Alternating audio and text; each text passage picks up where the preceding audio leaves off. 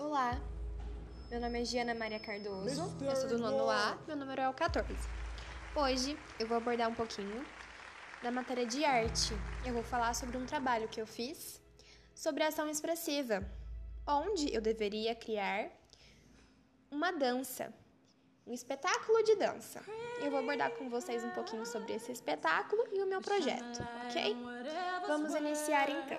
Primeiramente, é viável falar um pouquinho sobre a ideia do meu projeto. Meu, pro, meu projeto, ele se consiste, é, primeiramente, no tema principal, em falar um pouco de autoestima, é, paradigmas impostos pela sociedade, padrões estéticos, padrões morais, padrões sociais. Então ele se resume em uma autocrítica a todos esses padrões impostos pela sociedade, dentro da visão da pessoa, do sofredor, do, da pessoa vítima que sofre sobre esses preconceitos e sobre esses paradigmas impostos.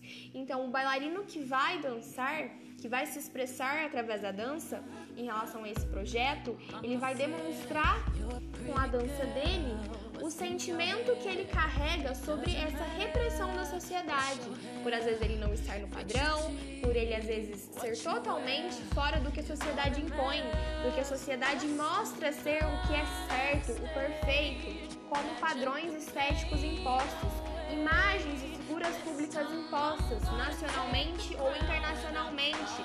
Exemplo do nosso país, não é uma crítica, são algumas citações. Em exemplo, a Gisele Bündchen tantas outras modelos, atores como Cauan Raymond, o Caio Castro e tantos outros é, exemplos de homens perfeitos para a parte masculina e Gisele Bündchen, Juliana Paz e tantas outras atrizes nacionais ou, ou também internacionais representantes da perfeição da mulher. E não é sempre desse jeito, não tem que ser sempre assim. Então, o meu projeto ele transcreve um pouco disso, essa autocrítica a esses padrões, e ele se inicia, primeiramente, em base com uma música. A música que a melodia utilizada é a melodia Pretty Hurts, com tradução é A Beleza Dói, e com a artista que canta essa música é a Beyoncé. E eu quis trazer ela porque ela é uma, uma dança muito forte, que fala muito sobre autoestima, sobre corpo, sobre distúrbios alimentares. E eu achei ela muito interessante de trazer junto com a dança. É, o tempo e o espaço que eu utilizei para encenar essa dança, fazer essa dança, é um espaço sombrio, é, totalmente escuro, concentrando alguns contrastes de luzes é, naturais, nada de superficiais, com o fundo de uma porta ao fundo, mas é um espaço totalmente vazio, nada de móveis, nada de mobília, nada. Espaço vazio, com uma porta ao fundo e uma luz artificial no fundo, querendo demonstrar que ali tem uma luz ao fim do túnel, mas que aonde a pessoa, o dançarino, se encontra é a repleta escuridão. Escuridão porque ele se encontra em escuridão consigo mesmo, porque ele não consegue aceitar do jeito que ele é. Por quê? Porque a sociedade, ela faz uma uma transformação mental nessa pessoa de que ela tem que ser perfeita, de que tudo tem que ser perfeito, de que o corpo dela tem que ser perfeito e ponto. Tudo tem que ser perfeito. E não é assim. E a pessoa que absorve isso, ela entende que tem que ser assim e ela se torna uma pessoa depressiva, uma pessoa com autoestima baixíssima, querendo se matar por não se sentir suficiente, por não se sentir bonita, por não se sentir até atraída por outras pessoas, por ela achar que as outras pessoas não se atraem por ela. Então, atrai muitos problemas psicológicos. Então, eu escolhi esse espaço em sentido a transcrever essas sensações ao público. E o tempo seria em torno de 10, de 7 minutos, 10 minutos no máximo. É, e outra coisa, a gente também trabalha um pouquinho é, nessa apresentação de improviso.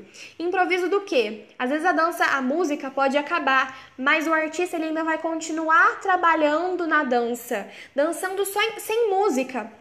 Porque nessa hora ele não vai escutar a, dan a música, a melodia, que vai transcrever ainda mais essa emoção de sentimentos e explosões. Ele vai dançar sozinho para demonstrar também a musicalidade da alma dele, que é o que ele está sentindo realmente de verdade.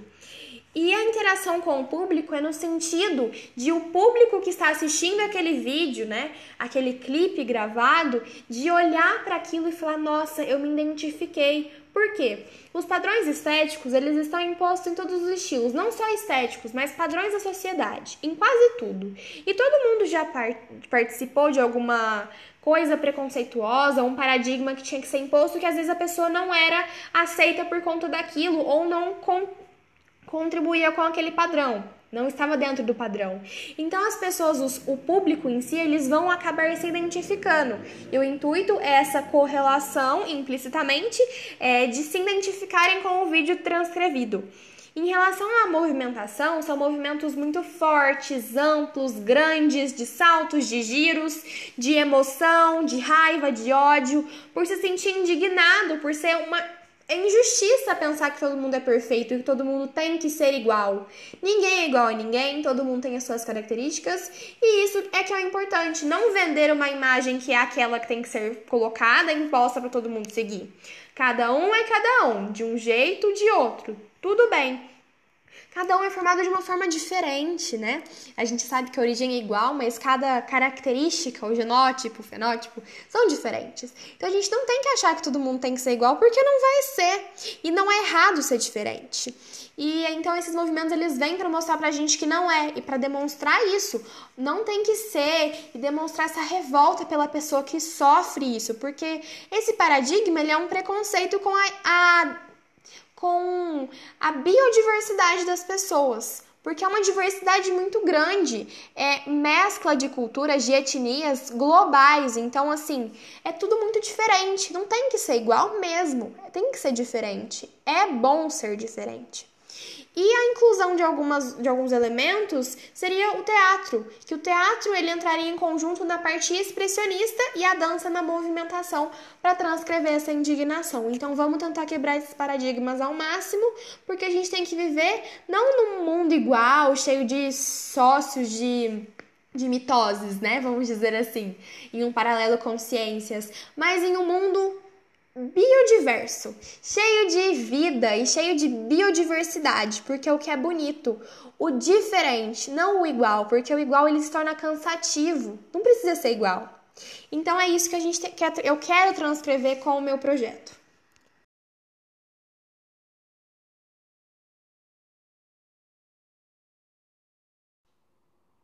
Olá, meu nome é Giana Maria Cardoso. Eu sou do nono ano A da Escola Estadual Homero Alves e hoje eu vou narrar o meu trabalho sobre o teatro e a sua origem. Primeiramente, nós temos que ressaltar uma frase muito importante para o teatro, sendo esta a finalidade de representar, tanto no princípio quanto agora, era e é oferecer um espelho à natureza, mostrar a virtude de seus próprios traços, a infâmia sua própria imagem e dar à própria época sua forma e sua aparência. Que, que a gente quer dizer com essa frase? O teatro, ele não, não é só apenas uma peça, não é apenas o ato de você ir, a ação de você ir a um teatro, é, sentar na poltrona e assistir a peça, assistir o um musical. Não é só isso, é muito além disso. É ver o olhar do artista, é entender o ponto crítico daquilo, é entender a linguagem usada, entender o que se quer passar nas entrelinhas. Então, o teatro é uma coisa muitíssimo complexa. Vamos entender primeiramente o significado do que é teatro. O teatro ele é uma, uma palavra de origem grega que significa ver, enxergar e significa lugar de onde se vê. É ponto de vista, enxergar além do que se vê. Então é uma, um, são definições muito complexas. Quando a gente se refere ao teatro, claro que a gente vai falar de alguns pontos principais e épocas principais, como é, por exemplo, pré-história, antiguidade, o teatro grego, teatro romano, a Idade Média. A gente vai falar um pouquinho de cada período em relação ao teatro em específico. Vamos dar início, primeiramente, à pré-história, que é lá bem, bem, bem remotamente. Qual foi a influência do teatro nessa época? O teatro ele sempre esteve presente na história da humanidade e por meio dele o homem expressa sentimentos, contava histórias e até louvava os deuses que eles acreditavam ser deuses. Eles eram ou politeístas ou monoteístas, ia de acordo com cada região e com cada etnia em específico. Ninguém sabe ao certo como e quando surgiu o teatro, é uma coisa que ainda está indecisiva. Ninguém sabe ao certo porque ninguém viveu naquela época época e está aqui hoje para contar a história pra gente, né? Então isso a gente sabe pelos historiadores. Provavelmente nasceu junto com a curiosidade do homem, desde o homem das cavernas, de tanto observar os animais e tantas outras coisas que tinham ali presentes como recursos para ele, ele começou a imitá-los. Para se aproximar deles, sem sequer visto numa, numa caçada, por exemplo, depois o homem dessa época teve de ter encenado essa caça para seus companheiros para contar a eles como foi. Então eles imitavam a forma que eles tinham caçado e isso eles reproduziam para as pessoas que entenderem como que foi a caçada.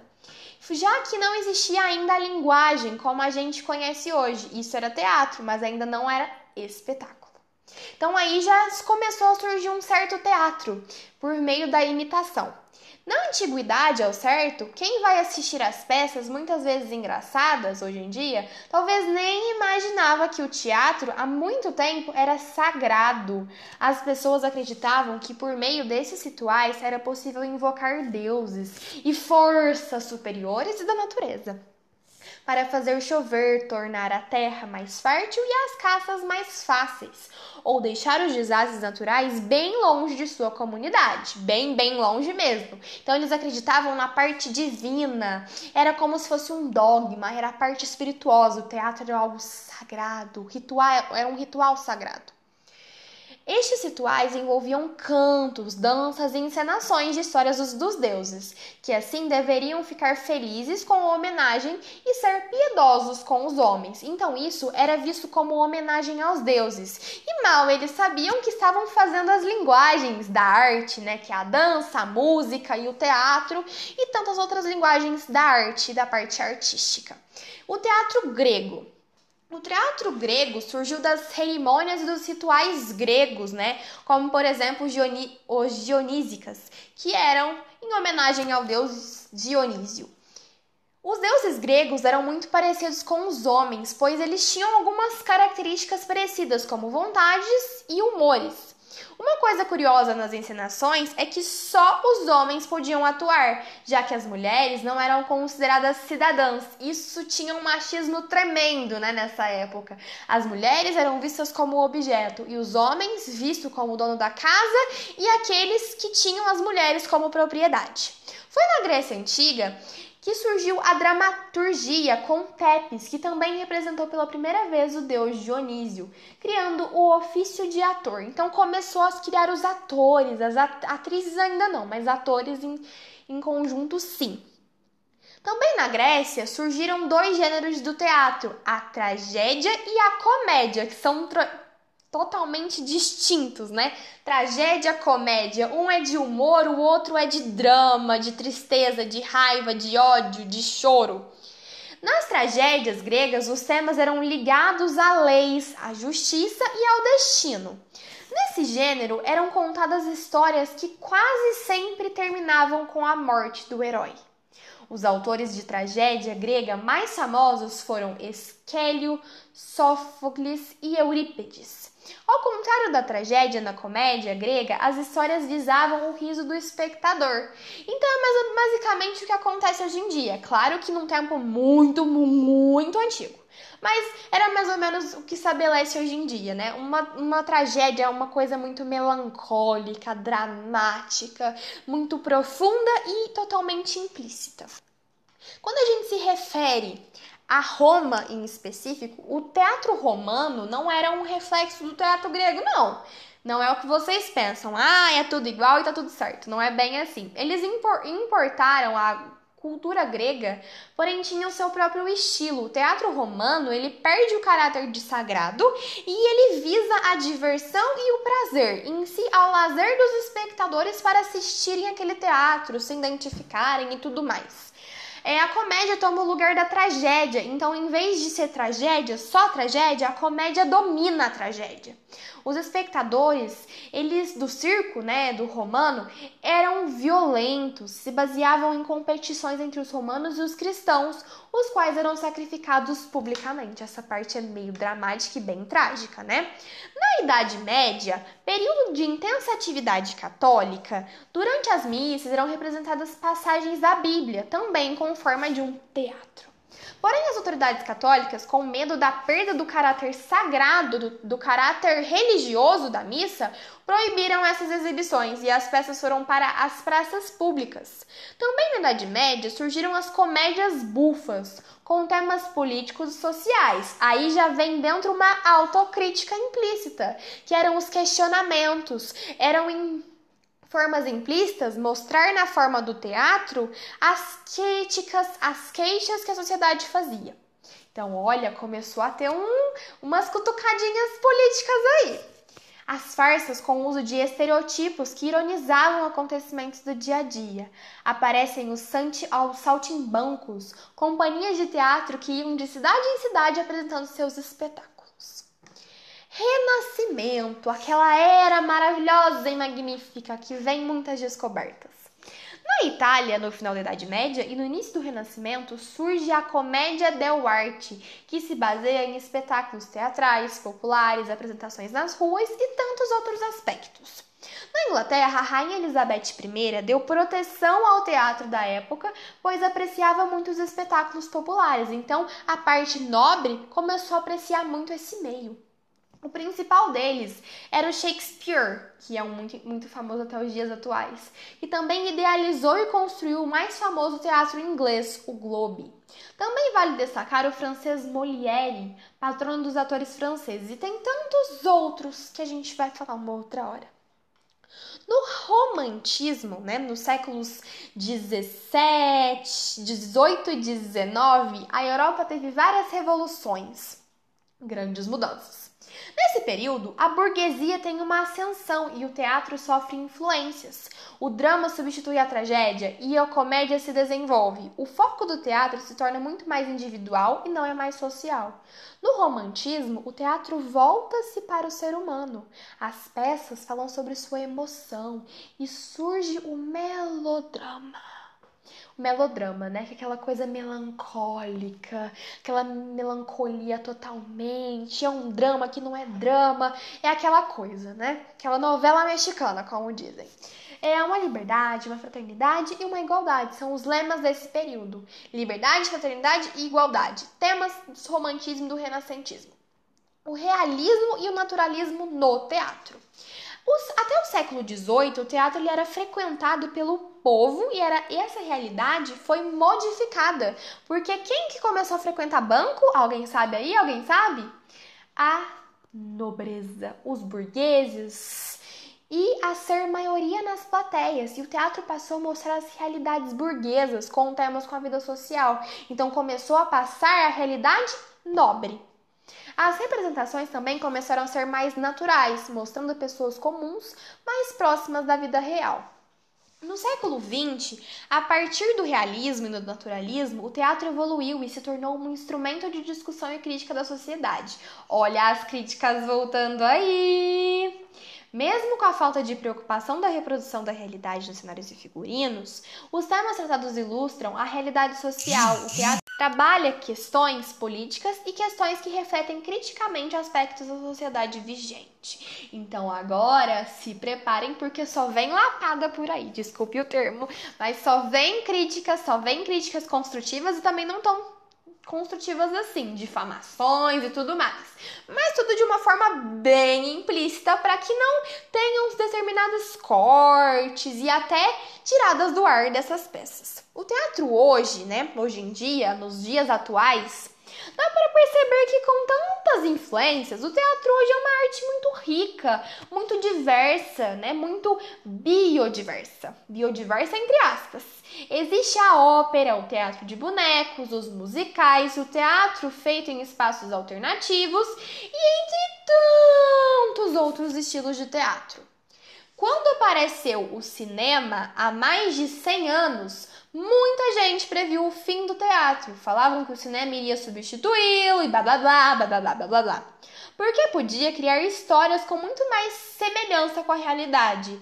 Ainda bem que isso não aconteceu e o teatro tá aí até os dias atuais. Ele tá junto com o cinema. Os dois eles podem ter o mesmo espaço. O teatro é importantíssimo porque ele transcreve tudo o que se passa, os fatos cotidianos e ainda sem falar que permite que os espectadores se sintam vistos pelos aqueles atores que estão reproduzindo.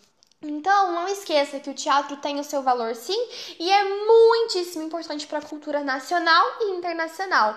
Então, assista teatros, faz bem para você e para qualquer pessoa, principalmente para sua mente. Olá, hoje eu vou falar um pouquinho para vocês sobre o que eu aprendi em inglês nesse segundo bimestre. Inicialmente, na primeira semana, do dia 1 de junho até o dia 2 de junho, nós vimos um pouquinho a fundo sobre o present perfect, que é um tempo verbal no passado, mas que se remete ao presente, vai entender. Ele tem alguma diferença em relação ao simple past. A principal diferença dos dois é que o simple past ele tem marcação temporal e o present perfect ele não tem marcação temporal. Então isso é o que o difere os dois porque eles aparentemente têm um mesmo sentidozinho, pode-se dizer assim. Nós vimos um pouquinho é, anteriormente sobre a forma afirmativa dele, que é o sujeito, a pessoa, a, you, he, she, it, we, you, they, mais o have or has. Esses dois que vão de acordo com o sujeito, eles são o auxiliar do present perfect e mostram pra gente que é o present perfect. Mais o verbo no particípio ou na terceira coluna da tabela, isso vai variar se ele é regular ou se ele é irregular. Mais um complemento, lembrando que um verbo é regular se ele segue as normas daquele verbo mesmo, né? O ED. E, se, e ele é irregular quando ele não segue nada disso, ele vai por ele próprio. Então a gente tem que fazer a decoreba dos verbos irregulares e os regulares a gente aplica as regrinhas.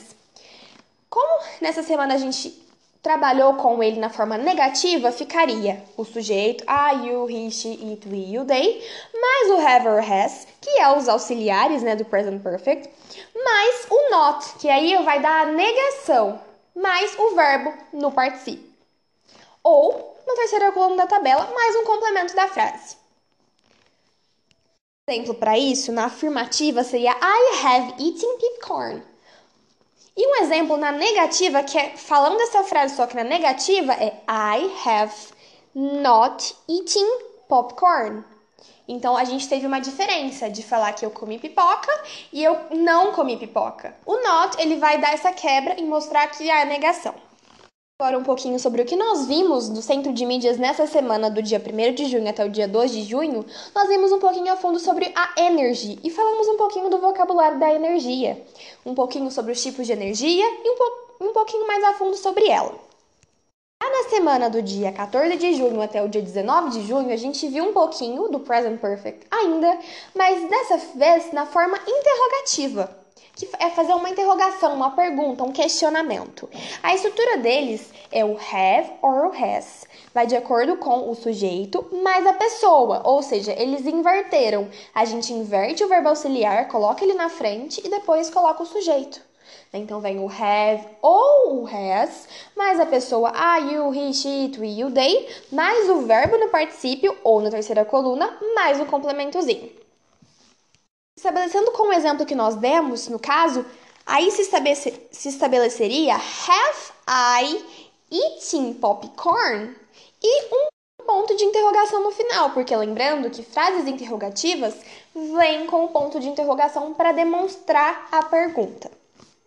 Falando ainda um pouquinho sobre o centro de mídias nessa semana do dia 14 ao, dia, ao dia 19 de junho, nós vimos ainda um pouquinho a fundo sobre a energia e um pouquinho dos conectores, que são palavrinhas que fazem os ligamentos das frases.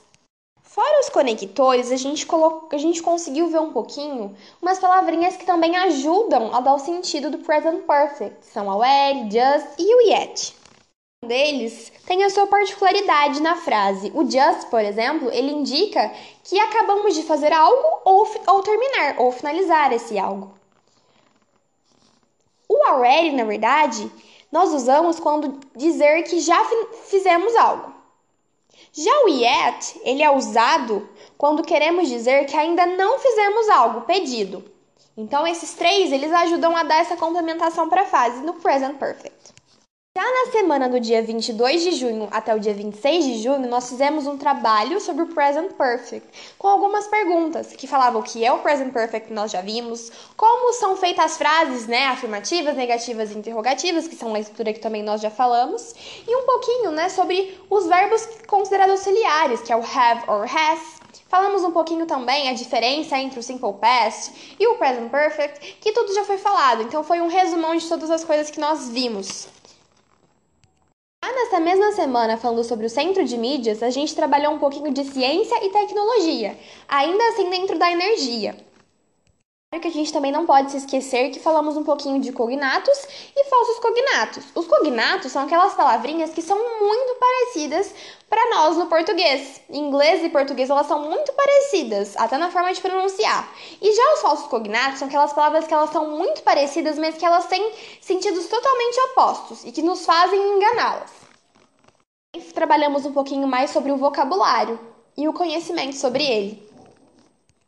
Em relação à semana do dia 29 de junho até o dia 3 de julho, nós trabalhamos um pouquinho referente ao present perfect e falamos um pouquinho do uso do already, do just e do yet. Fora isso, trabalhamos um pouquinho o uso e a feição de frases no present perfect afirmativa, negativas e interrogativas para treino e feitura dos exercícios. Já nessa semana no Centro de Mídias, a gente abordou sobre o superlativo, energia e um pouquinho de comparação. Na semana do dia 6 de julho até o dia 10 de julho, nós abordamos um pouquinho sobre o to na forma afirmativa. O to, para quem não sabe, é o futuro planejado, aquele futuro que a gente sabe o que pode acontecer. Por exemplo, eu, se eu disser, se eu disser que eu vou para a minha avó no ano novo, eu tô dando uma certeza que eu vou para minha avó no ano novo, no dia tal. A gente, é, é o futuro da certeza, aquele futuro planejado. Esse é o going to. E a estrutura do going to, a estrutura do going to na afirmativa, que foi o que a gente trabalhou na primeira semana, é o sujeito, a pessoa, a, you, he, she, it, we, you, they, mas o verbo to be, que no caso é am, are e is, cada um deles vai para um sujeito diferente. Am vai para I, Are vai para you, we e they. E is vai para he, para she e para it. Mais o going to, né, que é, no caso, essa partezinha que é o principal da frase para demonstrar que eu tô falando do futuro planejado, mais um verbo no infinitivo, é aquele verbo no infinitivo, só que sem o to, é um verbo sem modificação nenhuma e sem nenhuma conjugação, mais um complemento. Isso são as frases na forma afirmativa. Se eu quero dizer que eu vou comer pipoca, eu falo I am going to eat popcorn. Isso é um futuro planejado que eu sei que eu vou comer, que eu sei que eu realmente vou realizar. Isso são as, as frases, na, nas frases afirmativas que a gente usa o going to, dessa forma, essa estrutura. Semana, nós fizemos alguns exercícios de fixação e entendimento dessa estrutura da afirmativa. Isso, no centro de mídias nessa semana a gente trabalhou sobre eletricidade, electricity, energy e vocabulário dessas, desses termos. E fora isso, todas as outras coisas que englobam esses meios. Na semana do dia 13 de julho até o dia 17 de julho, a gente abordou o to, mas dessa vez falando um pouquinho sobre a forma negativa. O que vai mudar vai ser a estrutura, né? E que vai declarar que não vai acontecer aquilo. A estrutura no to na negativa estabelece pela pessoa, que é o sujeito, né? I, you, he, she, it, we, you, they, mais o verbo to be, que é am, are e is, que vai de acordo com cada sujeito, mais o not, no caso para dar a negação, né, que não vai acontecer aquilo, para reverter, né, para falar que não vai, demonstrar a negatividade da frase, mais um going to, né, que é o principal para demonstrar que é futuro, planejado, mais o verbo no infinitivo, né, sem nenhuma conjugação e sem o to, mais o complemento. Nessa semana a gente fez alguns exercícios referentes a isso para fixar sobre o going to na forma negativa. Já no dia 20 de julho até o dia 24 de julho a gente trabalhou o going to ainda, só que no, na verdade, no caso, foi a forma interrogativa do going to. Que faz referência, né, e que tem como estrutura o verbo to be na frente, am, are is, mais a pessoa, no caso, inverte sempre, né, troca de posição o verbo auxiliar com a pessoa. Então tem o verbo auxiliar, am, are, is, verbo to be, mais a pessoa, am, I, you, he, she, it, we, you, they, mais o going to, mais o verbo no infinitivo, né? Sem o to, sem nenhuma conjugação, mais um complementozinho. E nessa semana a gente fez exercícios para fixar, né, esse futuro na forma interrogativa. Lembrando que na interrogativa a gente tem que sempre colocar um ponto de exclamação no fim da frase, para demonstrar que é a negativa, que é a interrogativa mesmo. De centro de mídias nessa semana, foi abordado um pouquinho ainda, abordado ainda um pouquinho é, sobre comparações, vocabulário e, claro, os tipos de energia e a energia em si, com todas as suas formas e suas explicações de transmissão determinadas coisas como hidropower e tantos outros tipos de energia. Na semana do dia 27 de julho até o dia 31 de julho, nós abordamos um pouquinho sobre o que englobou tudo nesse, nessa semana, né? O que englobou falando sobre o Going To. A gente fez uma, uma provinha bimestral sobre o futuro no Going To. Que nessa provinha abordou tudo que a gente tinha visto, né? O que é e quando a gente usa o futuro going to, né? Que a gente usa ele para falar do futuro planejado, para falar da certeza de que vai acontecer determinada coisa. É, como são feitas as frases afirmativas? A gente falou da estrutura das, das afirmativas, das negativas, das interrogativas, né? A gente falou um pouquinho de estruturas delas. Exemplos de frases, né? Para afirmativa, negativa e interrogativa. Vou dar um exemplo, né, de frase e a gente pode falar o seguinte: I am going to write the easy. Ou se a gente quiser negar isso, I am going, I am not going to write the easy, né? Que aí eu complemento. E se eu quero interrogar, se eu quero dar, mostrar interrogativa, a gente inverte é, o verbo auxiliar to be com o sujeito, então vai ficar Am I going to write the easy? E o ponto de interrogação no fim.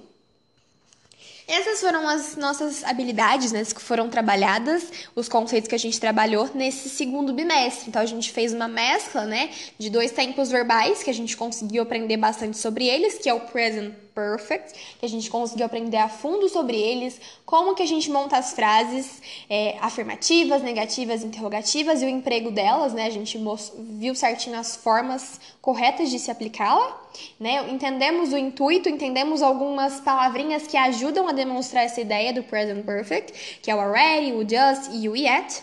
Né? Entendemos a diferença do present perfect para o simple past. Entendemos também sobre o going to, que, são, que é o futuro planejado, que é a certeza de que eu vou realizar alguma coisa, bem diferente do futuro com will, que é aquele futuro incerto, né? Que a gente não sabe o que realmente se é aquilo que vai acontecer, mas que vai ser visto mais pra frente.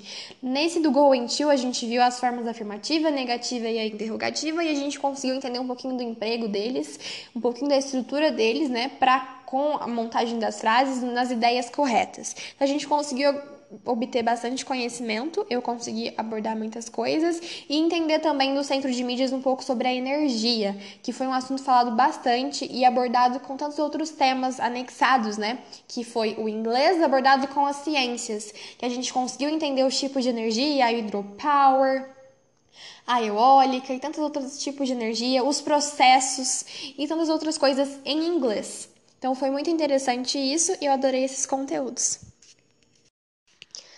Olá, meu nome é Giana Maria Cardoso, eu sou do nono ano A e hoje eu vou fazer uma apresentação sobre o meu tema escolhido para a eletiva de teatro. O tema do teatro que eu escolhi, que eu achei super interessante atribuí-lo e apresentar para vocês, é o tema Cores para Alegrar o Mundo. Por quê? Eu acho que as cores, elas estão presentes em tudo que a gente vê, tudo que nossos olhos alcançam, né? Tudo, nos objetos de casa, no cotidiano, nas paisagens que a gente vê, na rua, na calçada, na natureza, ela está presente em tudo. As cores, elas estão em qualquer lugar que a gente enxergue. Então eu escolhi elas porque cada cor ela remete algo para nós.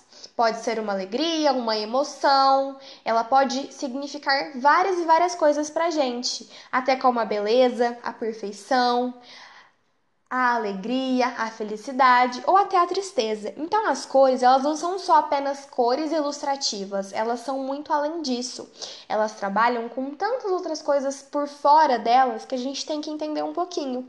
Então eu quis escolher esse tema até para fazer um paralelo com o que a gente está vivendo hoje em dia, que é a nossa pandemia infelizmente, né, que a gente está vivendo essa fase tão conturbada e difícil, em que todos estão fechados dentro de suas casas, não sabendo o que fazer, muitos não tendo o que comer, não estão trabalhando, né, porque estão em quarentena, em isolamento social, então tá tudo muito complicado. Então eu me baseei nesse tema para trazer cor à vida das pessoas, porque muitas vezes as pessoas podem ser ricas ou também não ricas, depende, mas não tem cor para a vida delas. Às vezes é uma vida tão assim pacata ou às vezes muito luxuosa e as pessoas não têm cor na vida delas, não tem alegria, não tem felicidade, não tem harmonia, não tem paixão, não tem nada disso.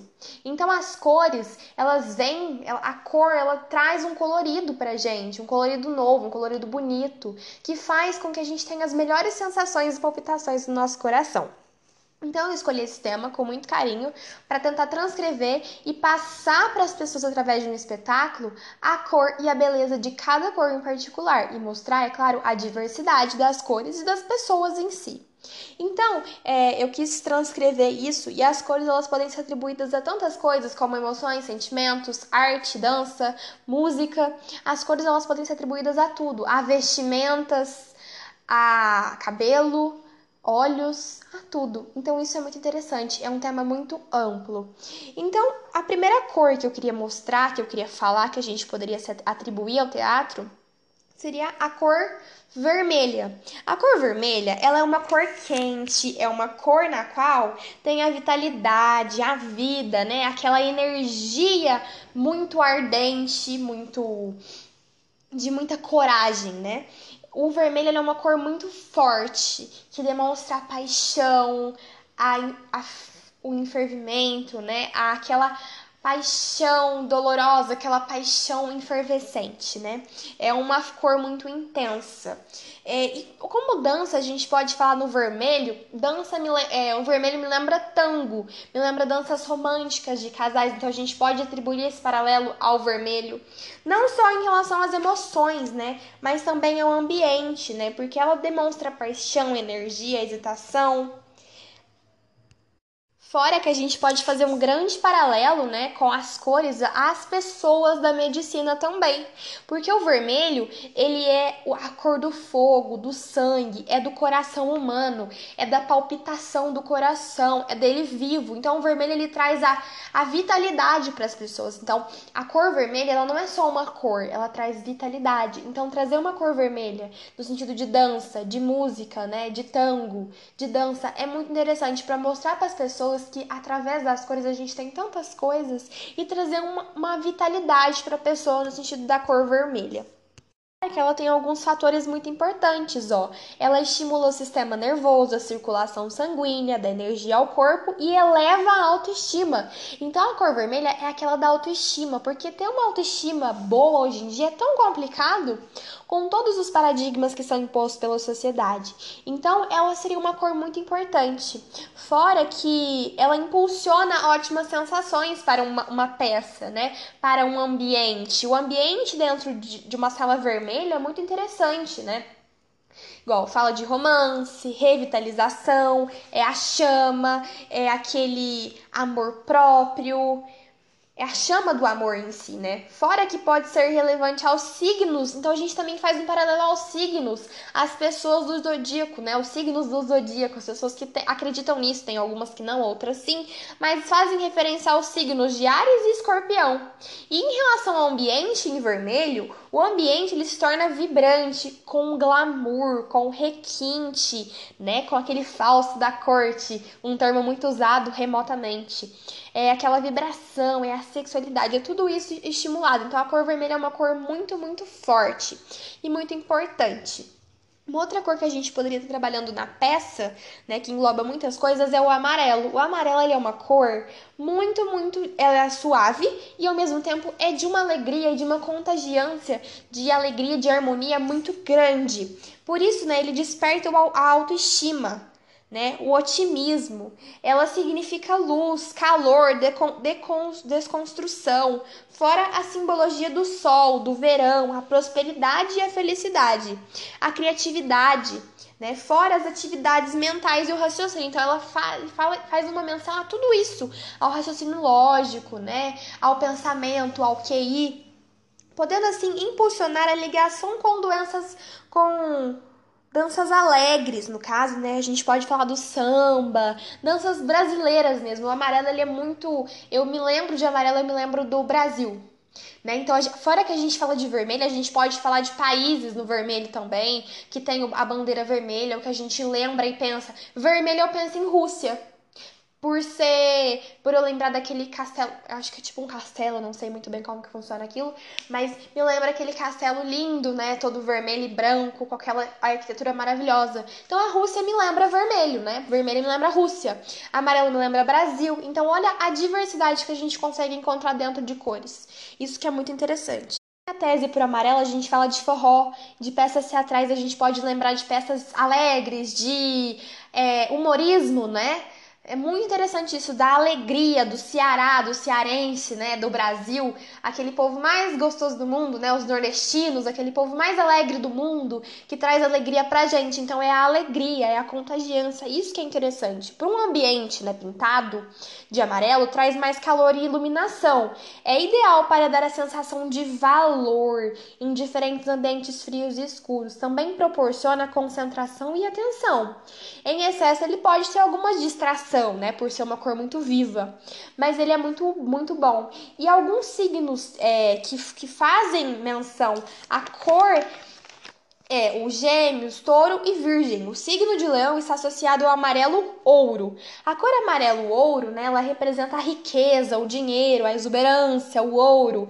Está associada à nobreza, à inteligência e ao luxo.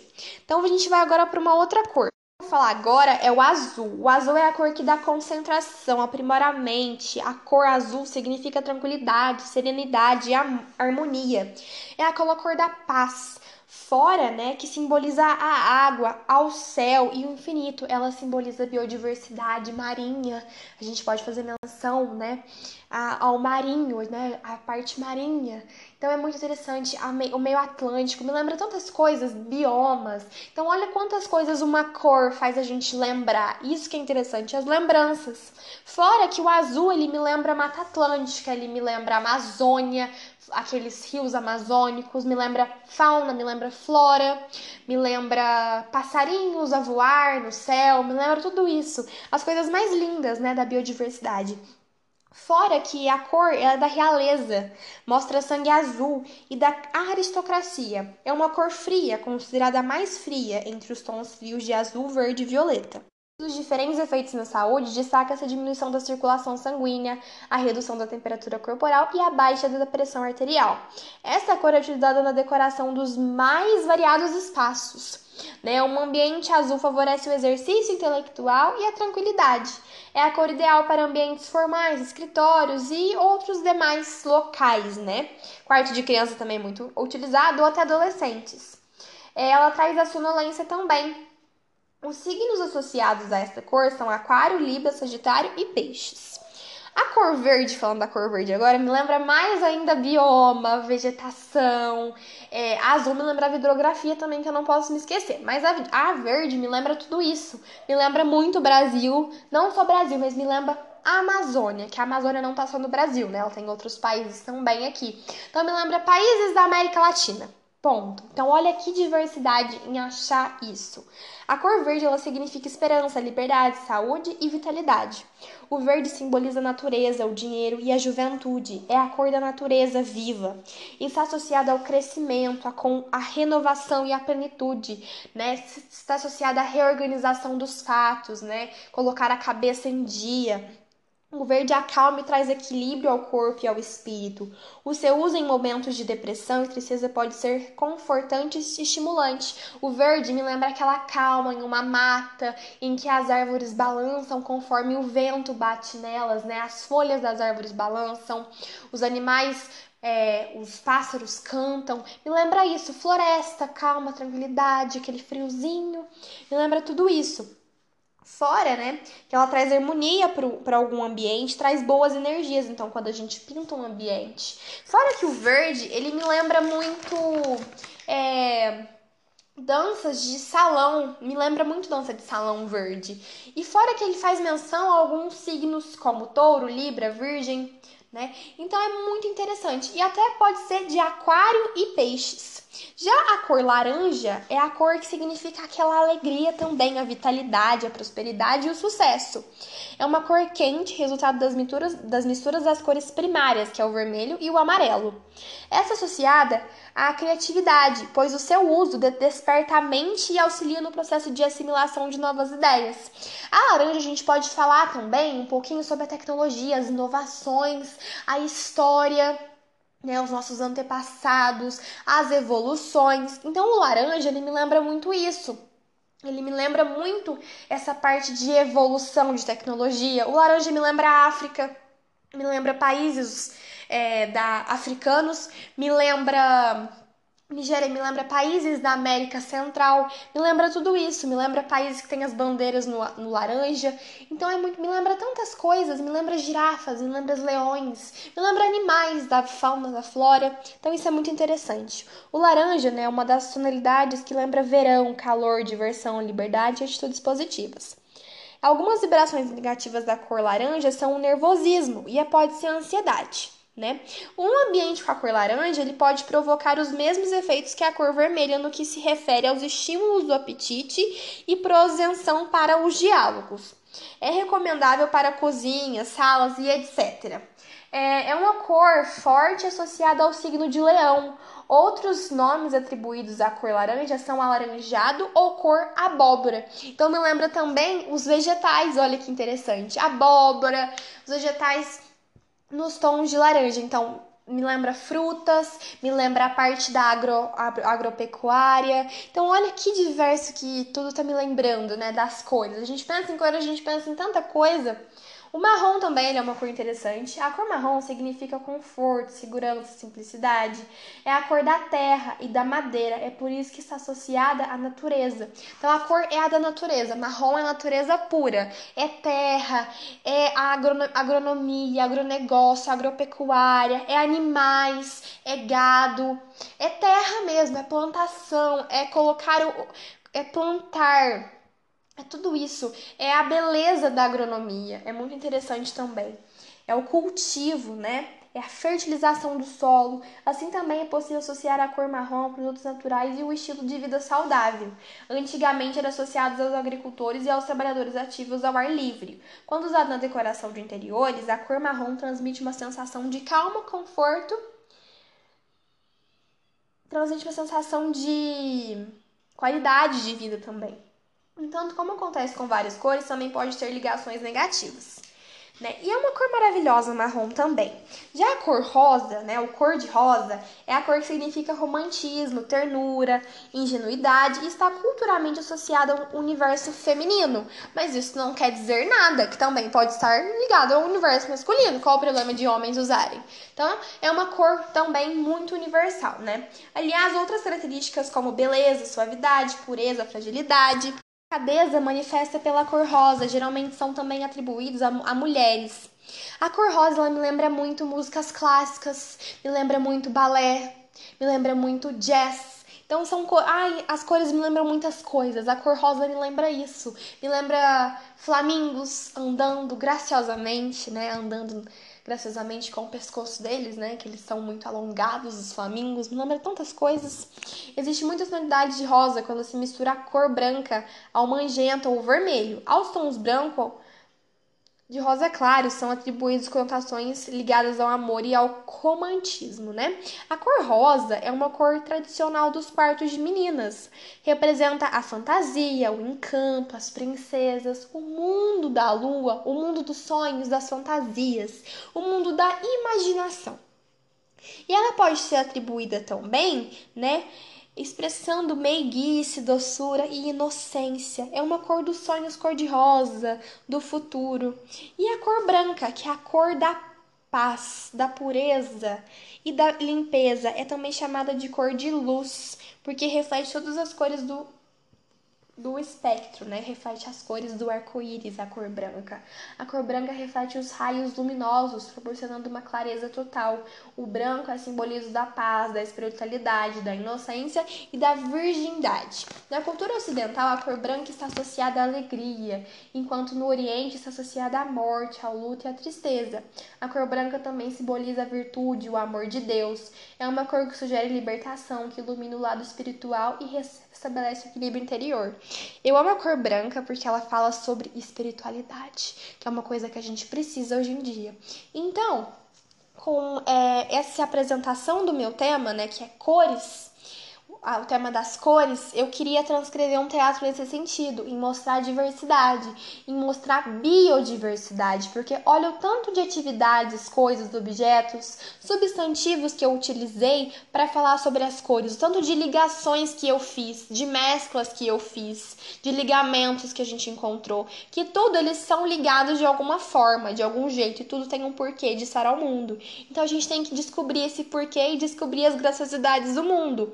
E qual forma mais, melhor do que isso de falar sobre cores, que são as vitalidades que a gente tem, né? De ver, a gente vê tudo, tudo é feito de cores. E a gente classificar isso e fazer um espetáculo com dança, música e mostrar a beleza das cores e o por trás delas, para trazer uma vida um pouquinho mais feliz para todas as pessoas, principalmente nesse período de pandemia.